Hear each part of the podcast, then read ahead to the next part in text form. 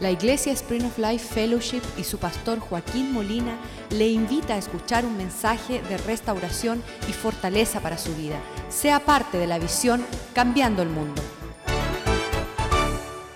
Padre, te damos gracias este día por estar reunidos entre tu pueblo, Señor. Te damos gracias que tenemos algo en común. Estamos enamorados de Cristo, Dios, por la salvación preciosa que nos dio, el derramamiento de su sangre en la cruz de Calvario, Señor. A ti te exaltamos y te celebramos y te adoramos todos los días de nuestra vida.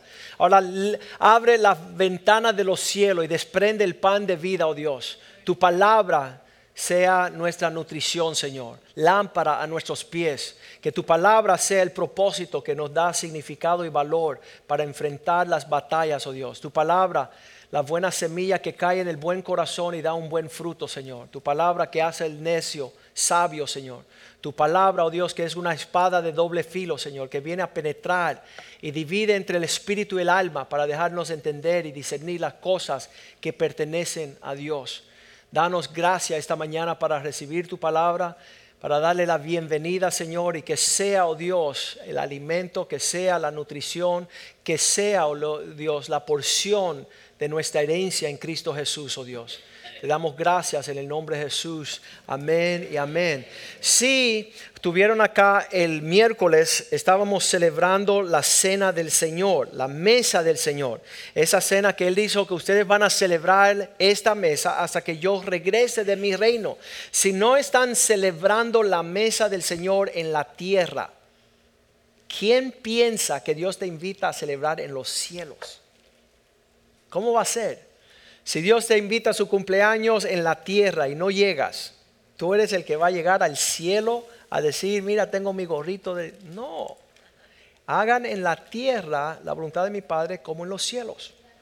Y la voluntad de Dios es que nosotros una vez al mes, el primer miércoles de cada mes, nos reunimos para celebrar la mesa del Señor, donde Él dice que los elementos del pan y de la copa representan su cuerpo y su sangre. Hagan esto en memoria de mí. ¿Cuántos se acuerdan? Ningunos. Llega el primer mes, miércoles del mes, está la cena del Señor, está preparada, el Señor buscando a ver quién se sienta. Y se ponen bravos conmigo porque les recuerdo. Se molestan porque yo les digo, si no se sientan con la mesa del Señor una vez al mes, ¿van a llegar al cielo? Nunca. Ahora pídele a esta persona que pierda un asunto, un una reunión de su empleo. De ese día que está preparado y está diseñado apartar ese día para su empleo. Dile que falle. ¿Cuántos piensan que van a fallar? Son incapaces de fallar a las cosas de este mundo. Entonces es importante. Ayer le estaba hablando a uno de los hombres de la iglesia y le decía, ven acá. Si Dios te está preparando para todo lo que Él tiene para ti, para que tú ejerces su voluntad en la tierra, ¿qué día vas a escoger para no llegar? ¿Cuál va a ser ese día que tú decides, no, estoy muy ocupado hoy, no voy a llegar a donde tengo que estar con el Señor que me está preparando para el propósito que Él tiene para mí? Eso significa que el miércoles no solamente tuvimos la cena del Señor, sino que Dios nos dio una palabra, una palabra que, que cuenta todo lo que Dios quiere para que culmine su propósito. En otras palabras, Dios hace todo con el fin en mente. Vamos a escuchar esa palabra ahí, la van a poner en pantalla.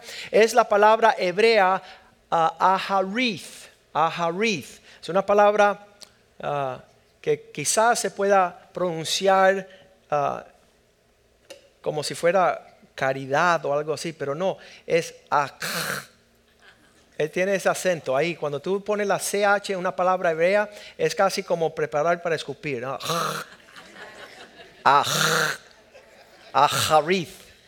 Ese, ese, esa pronunciación, mira, tienen que tragar antes de hacerlo, si no le va a escupir a la cabeza de, un vecino, ¿no? Así que trague primero, entonces diga la palabra. Aharith. Aharith. Esa palabra en hebreo significa el final cumplimiento del propósito de Dios. Entonces Dios hace todo con el final en mente.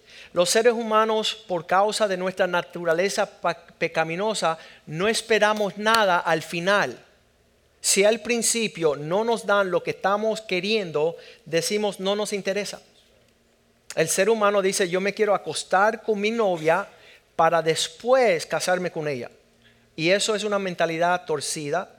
Y eso, yo tuve problemas con eso. Cuando yo llegué a la iglesia por primera vez, uno llega con sus intereses. Nadie viene a buscar a Dios ni pensar. la primera cosa que yo escuché en la iglesia cuando yo vine de adolescente de 16 años es eso. Mira, mira el evangelio que yo escuché.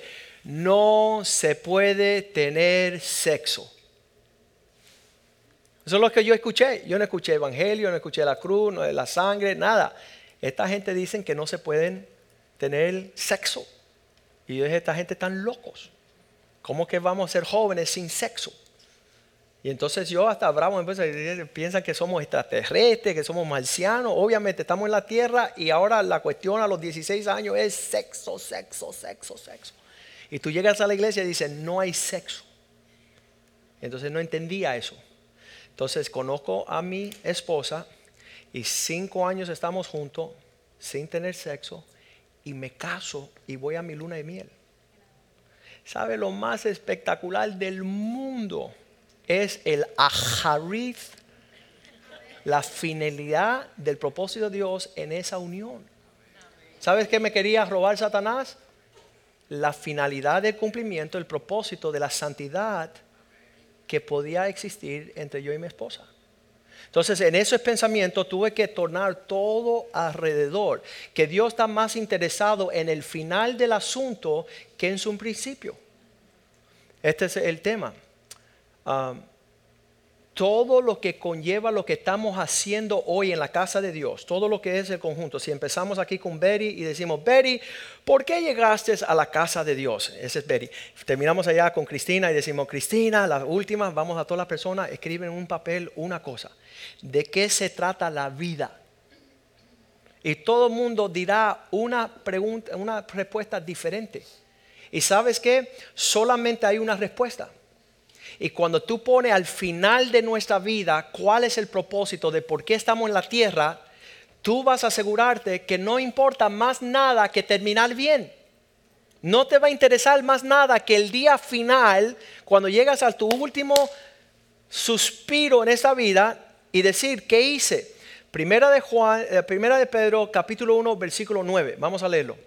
¿Cuál es el final de todas las cosas? Y yo me aseguro, aún estando en una iglesia fuerte cristiana, persona seria, que nadie hubiera dado esta respuesta.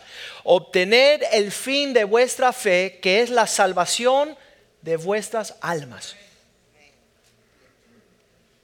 Nadie hubiera respondido de esa forma. Pastor, yo vengo aquí porque estoy preocupado que mi alma termine bien. Nadie. Y porque causa que no tenemos el fin en mente, como no sabemos la última consecuencia de todo lo que hacemos en la tierra, concerniendo nuestra existencia en fe, nosotros no nos estamos preparando. ¿Sabes por qué? Porque la mayoría de los hombres ni saben que tienen un alma. No saben ni se dan cuenta que este cuerpo exterior del polvo vino y al polvo regresa. Usted estírese todas las arrugas que usted quiera. Que esta naturaleza está como que jalándome para abajo. La gravedad, la fuerza de la gravedad es más fuerte que mi deseo en... yo trato de... ¿Sabes qué? Ya mis hijos son hechos palmas reales y yo estoy yendo para abajo, para abajo. Este año cumplo 50 años y yo no lo puedo creer. No lo puedo creer. Ayer me llamó Pedro Naranjo dice, oye, que los muchachos que me ayudaron ayer estén conmigo. Yo soy muchacho. Dice, no, yo no estaba hablando de usted, tú eres un viejo. Yo estaba hablando de los muchachos y cuando habla de muchachos, ¿qué es más muchacho que yo? Pero no, todo se está degradando y si nosotros no nos damos cuenta, lo más importante de toda nuestra vida es la condición de ese aspecto de tu persona que se llama el alma. Por eso es que Dios pagó a Jesucristo. Ok, la palabra aharith. Aharith. ¿Qué es la finalidad de lo que estoy haciendo? Voy a, estar con una mujer para traer un hijo a la luz, al mundo, sin una mamá, sin una familia. Es pensar egoístamente.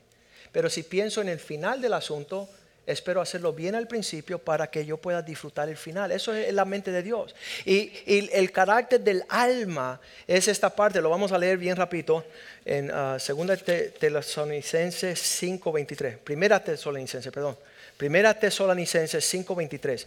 Ahí es cuando la Biblia, y yo no sabía esto tampoco, cuando uno tiene conocimiento de quién es uno, dice, ven acá, ¿tú conoces de qué se compone el hombre? Y tú dices, sí, mírame aquí. Lo que tú ves, this is what you get. What you see is what you get. La Biblia dice no, que el Dios de paz santifique completamente quien tú eres, tu espíritu, alma y cuerpo.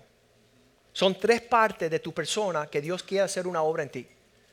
Tu espíritu, tu alma y tu cuerpo. Entonces, todo el cuerpo sabemos, el viernes estuvimos aquí con los jóvenes y le digo a los jóvenes, ¿cuál es el, alimento del hombre interior? El alma. ¿Qué es el alimento del alma? y me dijeron vegetales.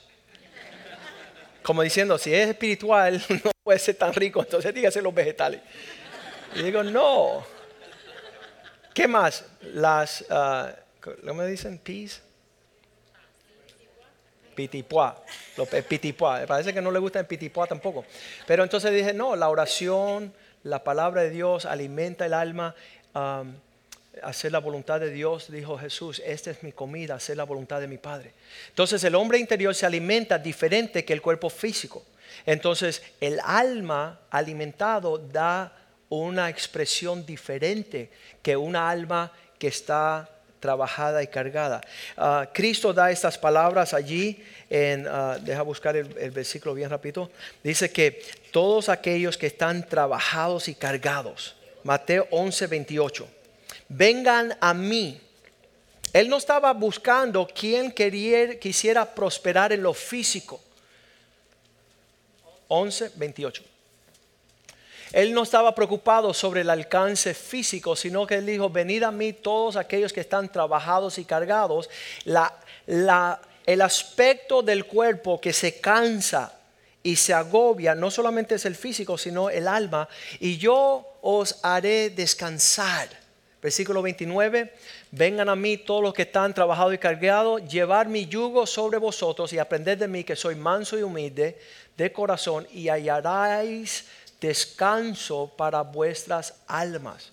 Muchas veces los esposos no saben que las esposas se cargan en el alma se, cansan, ya, ya están agobiadas, están golpeadas. No en lo físico, en lo físico están lindas, están todas listas, bien vestidas, pero el agobio del alma es lo que es la área de la vida que se afecta.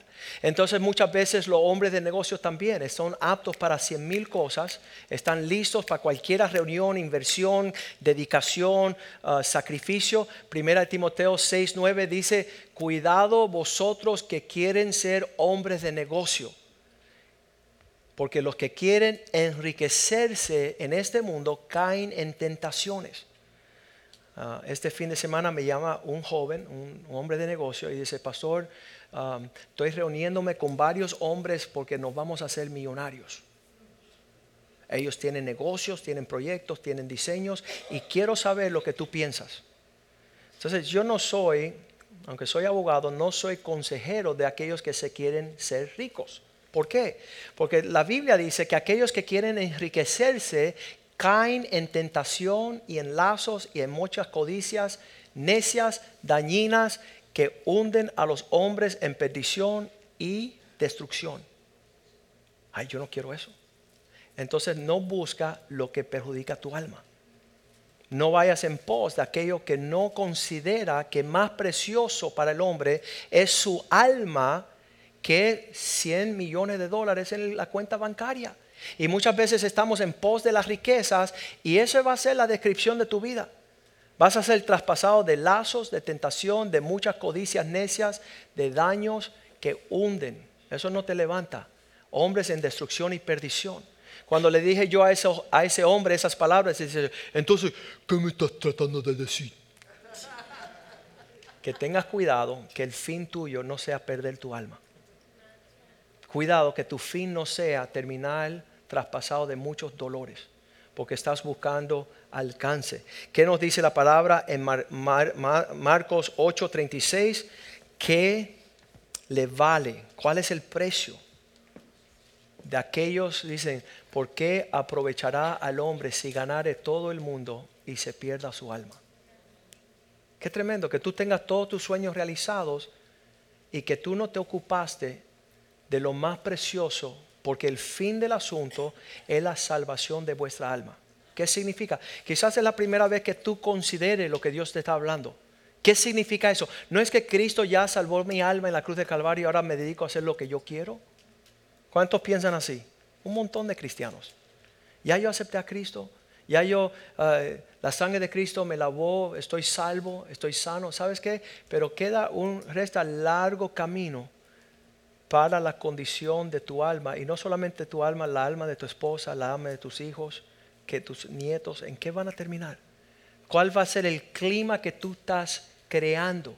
Entonces, a la luz de esto, ¿de qué aprovechará el hombre ganar todo el mundo? Muchas oportunidades tuve yo como abogado.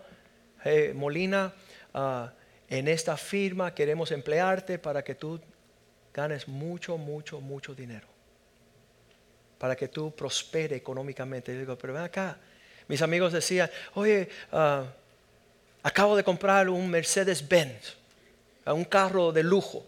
¿Y, tú cómo vas? Yo andaba con un cacharrito y decía, bueno, yo, yo manejo todos los días a la escuela para llevar a mi hijo Brandon. Ese es mi Mercedes Benz. Y el otro Ferrari mío es Joshua. Y el Lamborghini es Nicholas. Y tengo ahí una tremenda tesoro que es la alma de mi hija, Cristina. Yo he dicho no a las cosas de este mundo para preservar una salud en mi casa que no tiene precio que no tiene precio. El valor del alma de mi hogar, de mi familia. Eso es prioridad. Eso lo enseña Cristo en su palabra. Hechos 4:12 dice que la salvación está en Cristo. Los asuntos que concierne a Cristo es nuestra prioridad, porque no hay nombre dado a los hombres bajo el cielo para que puedan ser salvos. No hay un hombre bajo el cielo que pueda ah, lidiar con la cuestión del alma como el nombre de Jesús. Me encanta la canción, el nombre de Jesús es dulce, me trae paz y alegría, cantando bellas melodías. Jesús, Jesús, Jesús subiendo, subiendo, subiendo para el cielo voy. Gracias, maestro.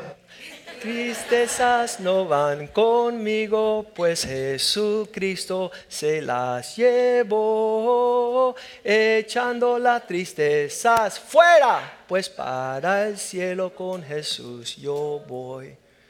Eso es todo la atmósfera, el clima, el medio ambiente del alma del alma. Y los hombres se confunden, aún en Cristo, hacen de sus ministerios lo primordial de su propósito de existencia. Y son negligentes a su alma y terminan súper cargados, trabajados, cansados. Dice ahí Hebreos capítulo 2, versículo 3, que una de las cosas que podemos hacer con esta salvación y nuestra alma es el negligente. ¿Cómo escaparemos nosotros si descuidamos una salvación tan grande? El descuido, la cual habiendo sido anunciada permanentemente por el Señor, nos fue confirmada por los que lo oyeron. ¿Cómo escaparemos? ¿Cuál será el resultado? Cuando llega David y empieza a contemplar, y yo por un tiempo contemplaba, que hay personas que descuidaban el pesar la importancia del alma. Y yo obviamente desde una juventud quería salvar mi alma, quería meterme en el plan de redención del Señor y mis amigos salieron corriendo a buscar las riquezas y los tesoros de este mundo. Y ellos me decían, Molina, ¿qué estás haciendo? Yo no estoy haciendo nada. Estoy tratando de preservar mi alma para no terminar en el infierno. Quiero traer esa salvación a mi casa, a mi hogar, a mi familia. Entonces yo cuestionaba. Uh, David en el Salmo 73, versículo 3, dice, cuando yo vi a la prosperidad de los impíos, cómo prosperaban en su camino me turbó. Dice, porque tuve envidia de los arrogantes, viendo la prosperidad de los impíos. Tuve todas las personas que están mandadas a correr. Están corriendo en esta vida, menospreciando el valor de su alma, descuidando su destino eterno. Yo no puedo estar en un lugar hablando de un impío que va a ir para el infierno y no hablarle de Jesús. Estar en un cierre de abogados, está toda la mesa ahí, esta inversión es buena porque mira, me voy a ahorrar y los impuestos y eso. Y le decía, hey, mister, te vas para el infierno. Despierta. Y tener esa persona decirme, ¿sabes qué? Quiero escuchar más. Háblame porque es primera vez que alguien me habla de esta cuestión. Que el alma de esa, ese ser está en juego. Y que tú estás menospreciando no solamente el valor de tu alma, sino el de él. Dice, tuve envidia viendo cómo los impíos prosperaban. Wow, mira cómo le va la carrera a fulano. Oye, fulano le va la carrera tan bien que en cualquier momento se va para el infierno eternamente. La carrera va a una velocidad directo. Dice David, cuando tuve envidia a estos arrogantes, versículo 4, porque no tiene congojas, no tiene ningún problema por su muerte, pues no vigor, ah, su vigor está entero. Ellos no se preocupan por la muerte. Versículo 5. No están velando el destino final. No pasan trabajos como los otros mortales, ni son azotados como los demás hombres. Versículo 6. Mira cómo van estos sin problemas. Por tanto, la soberbia los corona. Hablan cosas grandes, ah, tienen planes tremendos, se cubren de vestidos de violencia, no tienen. Violencia es que no tienen parámetros. Ellos lo mismo están con una mujer que con diez, con, no, tienen límites en esto. Versículo 7 no están guardando su alma. Los ojos se saltan de gordura, todo lo que miran lo van a buscar, logran con creces los antojos del corazón, viven por los deseos presentes, temporales, las costumbres, las, las vanidades de la, de, la cultura, ah, de las modas, siempre están ahí encima de la moda y no saben el final de esto. Versículo 8 dice, se mofan, se burlan y hablan con maldad de hacer violencia, cómo salen de los parámetros del Señor, hablan con altanería. ¿Alguien conoce a alguien así? Obvio, están por todos lados. Tú te sientas con ellos y empiezan a... Una noche estábamos sentados junto a un hombre y dice, yo tengo 300 empleados. Y le digo, wow, eso debe ser mucho trabajo. No, ellos trabajan por mí, yo no hago nada. Y yo decía, yo tengo tres empleados y no puedo ni con, ¿y cómo tú con 300? Dice, no, yo me voy por Colorado, pero no en el invierno, cuando está la nieve, sino en el verano. Cuando nadie va, ahí es cuando él va y él dice, eso es lo máximo de la vida. Y yo sí, el fulano se acaba de pegar un tiro allí, el verano pasado. Necio, hablando altanerías, cosas altas, maldades, se mofan, se burlan de nosotros que estamos preocupados. ¿Cuántos están preocupados dónde van a pasar su eternidad? ¿Verdad? Esa es nuestra preocupación. Otros ni piensan en eso. Versículo 9 ellos se mofan, ponen su boca contra el cielo. Ah, Dios, qué Dios y qué Biblia y, la antigüedad. Eh, eh, esta semana tuve que, me senté con el que nos alquilaba la otra iglesia. Él se llama Daniel Arias, oren por él.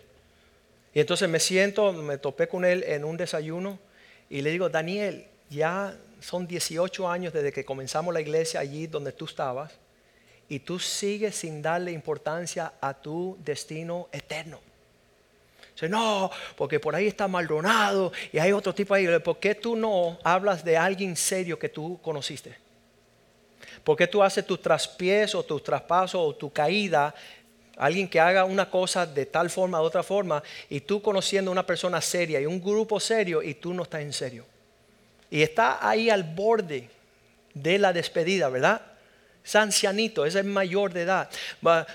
Ponen su boca contra el cielo, su lengua pasa en la tierra, hablan de experiencia, hablan de, de oportunidades. Versículo 10, Dios dándole otra oportunidad. Por eso Dios hará volver a su pueblo aquí y aguas abundancia serán extraídas para ellos. ¿Qué dice eh, David al final, versículo 17? Dice David, hasta que entré al santuario de Dios y comprendí el ajarí de ellos. Conocí el fin de su necedad. Que Dios te permita a ti llevar a la velocidad frente a tus últimos días para ver en qué tú invertiste tu tiempo, en qué tú te dedicaste, cuál fue tu enfoque. Le digo a mi vecino esta semana, vecino, desde los 20 años te conozco, de 20 han pasado 30 años, tienes 50 años. 30 años han pasado y tú decidiste no tomar a Dios en serio. mi sugerencia para ti, y no sé quién te está aconsejando, pero te voy a dar un consejo. De los 50 a los próximos 20, 70 años, de 50 a 70, si tú no buscas en serio al Señor, tu vida va a ser una pesadilla. Y dice, no, ya mi vida es una pesadilla. Sí, pero se va a poner peor, le digo. Porque estás menospreciando tu alma. La importancia de, de, esa cosa que es más allá del cuerpo físico. Mas David dice, entrando en el santuario de Dios, me vino el entendimiento, comprendí cuál va a ser sus últimos días. Y entonces me doy cuenta de lo que el Señor nos hablaba el miércoles, que el final de todos los asuntos es la condición de la cosecha de nuestra alma. Mira lo que dice aquí la palabra de Dios. Súper importante. Dios pone a aquellos que están velando, Hebreos 13, 17. Cuando mi hijo dice, papá, ¿cuál va a ser lo más difícil? de pastorear a estos jóvenes, porque ahora mis dos hijos menores van a pastorear a los niños. Y él dice, ¿cuál va a ser la parte más difícil? Yo le dije, la parte más difícil es que Dios te puso ahí para velar la alma de ellos y llamarle la atención cuando su alma se desvía y ellos te van a aborrecer por hacer eso. Que tú llamando a velar por sus almas, ellos van a ponerse bravos y van a querer alejarse de ti. No porque no te quieran, sino porque estás haciendo algo que Dios te manda que guarde sus almas. Y así dice Hebreos, dice obedecer a vuestros pastores, sea sujeto a ellos porque ellos velan por vuestras almas. Me gusta velar por el matrimonio de las personas. Siempre defiendo el matrimonio, la familia, los hijos. La economía, ese joven que le digo, mira, tú quieres hacer dinero y ser millonario, pero mira lo que viene con ese cartel traspasado de dolores, angustias, destrucciones, perdiciones, todas esas cuestiones. Entonces no, no es bueno desear tener gran abundancia de riquezas, si no es con el propósito del Señor. ¿Por qué? Porque Dios se preocupa más por nuestras almas que por nuestros alcances. Ellos velan por vuestras almas como a quienes han de dar cuenta. Dios me va a pedir cuenta por no si fui un pastor exitoso, si la iglesia creció, si pudimos hacer muchos proyectos, sino cuál va a ser el fin de la alma de los hombres que están en esta iglesia. Por eso me preocupa a mí, no el ministerio, sino la condición de las almas. Lucas capítulo 12, versículo 20 dice, Dios se acerca a ese necio que solamente piensa en cosas terrenales y le dice, oye necio, esta noche vienen por tu alma. ¿Qué vas a hacer? ¿Dónde va a quedar todos tus planes, tus pertenencias? Dios le dijo, necio, esta noche viene a pedir tu alma y lo que has provisto, lo que tienes, ¿de quién será? ¿Quién va a encargarse con todo lo material, todo lo físico, los planes, cuando tú desprecias tu alma? Dice primera de Pedro 2:11 que nosotros tenemos que andar como aquellos que están en peregrinaje, estamos solamente pasando, que nos abstengamos de deseos de la carne. Amados, yo os ruego como extranjeros y peregrinos que abstengáis de los deseos de la carne, porque solo batalla contra el alma. Todo lo que venga a traer un ganchito para jalarme para allá, o venga a amarrarme y atarme y ponerme en una cajita de preso que perjudica mi alma, le digo, para allá, para allá, para allá. No me interesa estar amarrado con un cerdito para Nochebuena. No me interesa lo que me pueda ofrecer este mundo, porque lo que me preocupa es el fin del asunto. Y me guardo, ustedes no saben, ustedes se dan cuenta cuánto el pastor tiene que salir corriendo, ¿verdad? todos los días, todas las semanas, tratando de evitar cualquier atadura del alma que pueda destruir. Lo describe así en... Uh,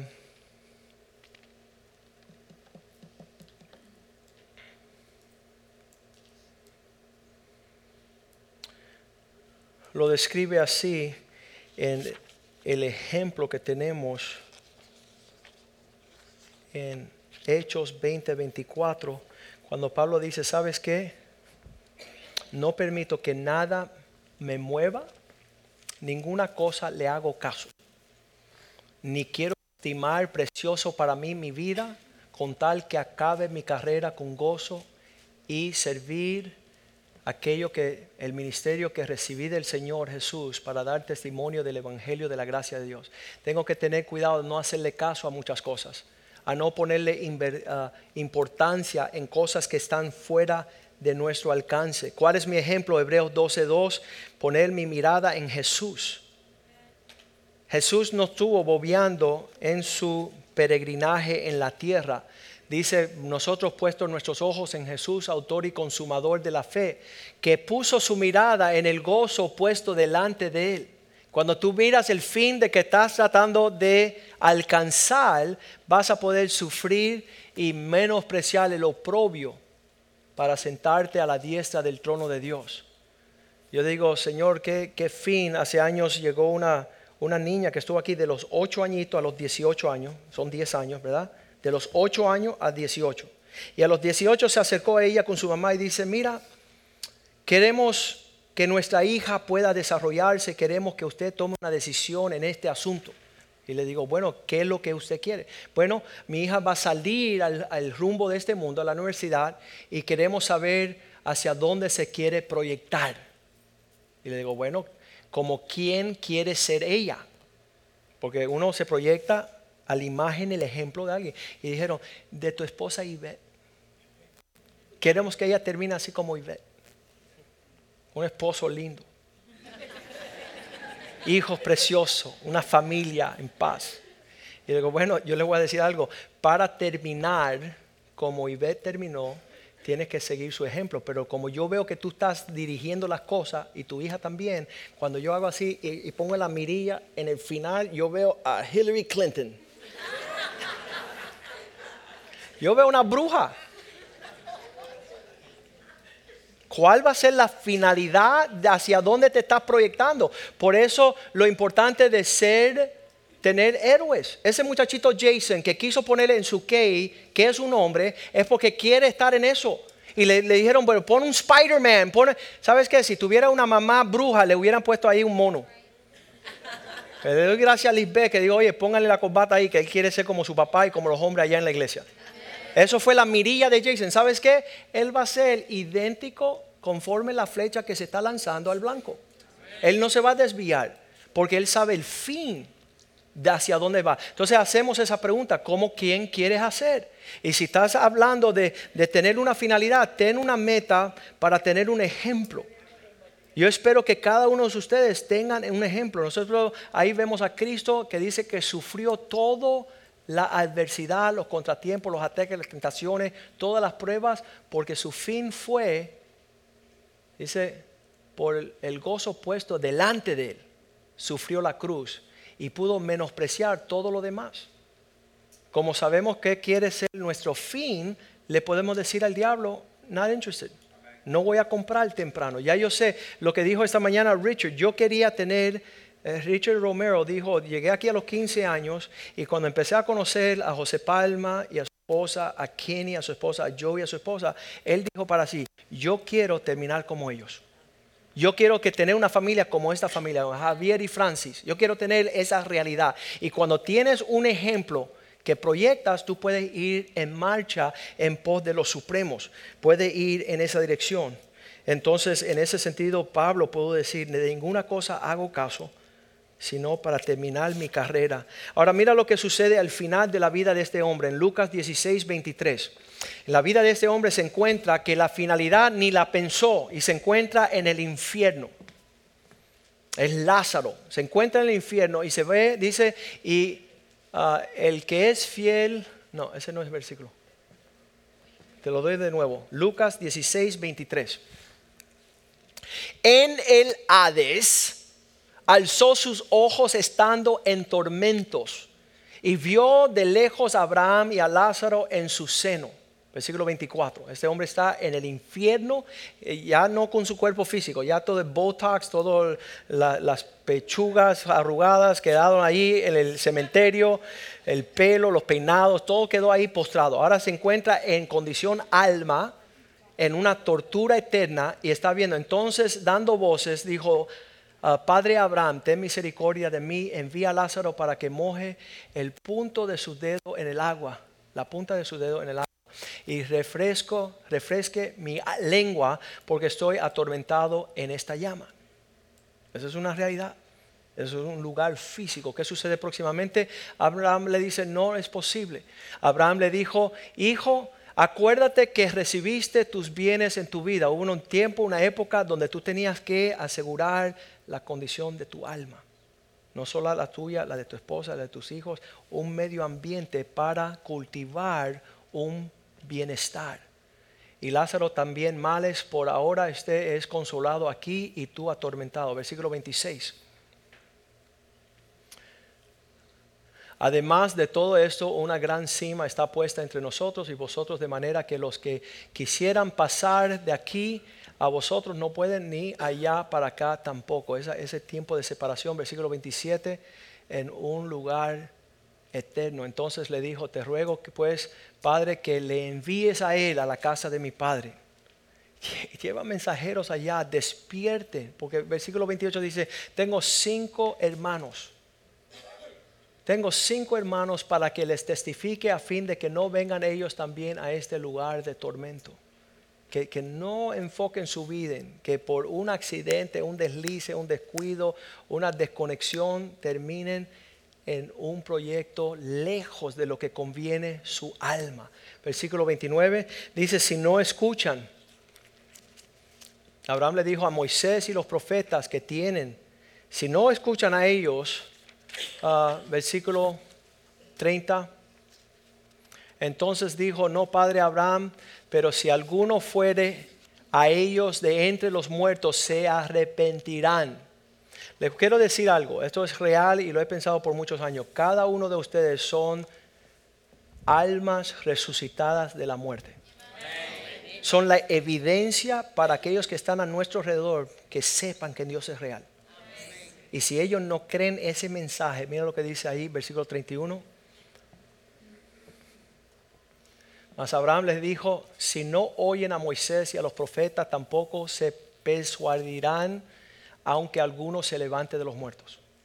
Todos nosotros somos evidencia de personas levantadas de los muertos, están viendo una vida diferente, están viendo una actitud hacia nuestras almas que no estamos descuidando. Yo cada vez que los veo a ustedes llegar a la casa de Dios el domingo, yo conozco una cosa. E, Esto es una convicción personal. A ustedes le interesa el destino eterno de ustedes. Obvio, eso se ve por encima, porque de otra forma es perder el tiempo. Si no tenemos eso como el fin de nuestro propósito, entonces cualquier cosa nos distrae y de hecho lo hemos dicho por mucho tiempo. Aquellos que están jugando religión aquí, que no tienen interés sobre lo real de Dios, es mejor que vayan a la playa. La playa es mucho más rico que participar en religión. La religión no aprovecha para nada, no te alcanza nada, no te da el mérito. Pero aquellos que están poniendo cuidado de su alma para no desviarse, deslizarse, desconectarse, esas personas van a perseverar hasta el fin. Mira lo que dice Primera de Pedro 2:25. Dice, "Sabéis que una vez eran ovejas porque vosotros erais un tiempo como ovejas descarriadas, pero ahora habéis vuelto están de regreso al pastor y obispo de vuestras almas. Hay alguien que está pastoreando sus almas. Qué bueno que usted tiene un salón de belleza donde pueda embellecer lo externo. Qué bueno que tenga una cocina y una cuchara rica y sabrosa para alimentar el cuerpo. Pero más precioso el valor que usted le da a su alma, al desarrollo. Mira, muchas personas se descuiden, se descuidan de eso y como Esaú comen de la lenteja y se amarga y, profundas raíces de amargura y son, uh, ¿cómo le dicen? Ah, apartados, están, desviados a, una vida donde su primogenitura se pierde por un plato de lentejas, por un, un placer ah, pasajero. Vamos a ponernos de pies esta mañana, esta tarde ya, y, y vamos a decirle al Señor, Señor, gracias por pastorear mi alma. Gracias por darme el fin de mi fe. Primera de Pedro 1.9. Lo vamos a leer de nuevo. Cuando alguien le vaya a decir algo a usted, ¿y por qué está en la iglesia? ¿Y por qué usted lee la Biblia? ¿Y por qué está metido en ese lugar? ¿Sabes por qué? Porque entiendo que tengo una alma eterna. Y lo más importante es que esa alma tenga una redención, una, una morada en el cielo eterna. Tú has descuidado tu alma, tú no le estás dando prioridad a tu alma y, puede ser que te sorprenda un día como este hombre rico encontrarte en el infierno. El amigo mío, José Gallo, creo que se llama, abogado aquí en la ciudad de, Miami, me viene un día y dice, oye Joaquín, este año compré, compré 35 propiedades. Y yo digo, wow, tremendo. ¿Sabes qué? Comprar una propiedad, dos propiedades es algo grande. Imagínate 35 propiedades. Y le digo, José, ¿qué si tú puedes ganar? ¿Qué si tú compras un condado entero? Ya. Te pasaste toda la vida y ahora tú eres el hombre condado. Y pierdas tu alma. ¿Qué, qué, qué ventajas tiene? ¿Qué ganancia tuviste si tú pierdes tu alma? Ay, Joaquín, contigo no se puede hablar. ¿Sabes qué? No vamos a andar en necedades. Cuando uno ve la realidad, hoy murió uno de los pastores más reconocidos en toda la nación, Eddie Long. Ah, él tenía promesa hace como 5 o 10 años atrás de, vivir una vida hasta los 80 y murió hoy, 63 años. Es la iglesia más grande de los Estados Unidos. Con toda la virtud, la fuerza, ahí cuando tú tienes 63 años como pastor es que tú comienzas a tener el respeto de los demás. Y sabes qué, papá Dios, pum, vamos para la casa. Entonces no tienes promesa de lo que tú piensas tener. Entonces guardemos nuestra alma, enriquecemos nuestra alma, desarrollamos un clima donde el alma pueda tener refrigerio. Aquellos que están trabajados y cargados, vengan a mí y yo le daré descanso para su alma en un lugar, ¿sabes qué? Donde no estás turbado. Disfruto lo que Dios ha señalado. Todos estos abogados, amigos míos, que decían, tú pierdes demasiado tiempo en esas cosas. ¿Sabes qué?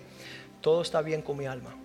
Todo está bien, bien sabroso, en paz, en gozo, riquezas, fortunas, que no le puedo poner un valor económico porque no existe.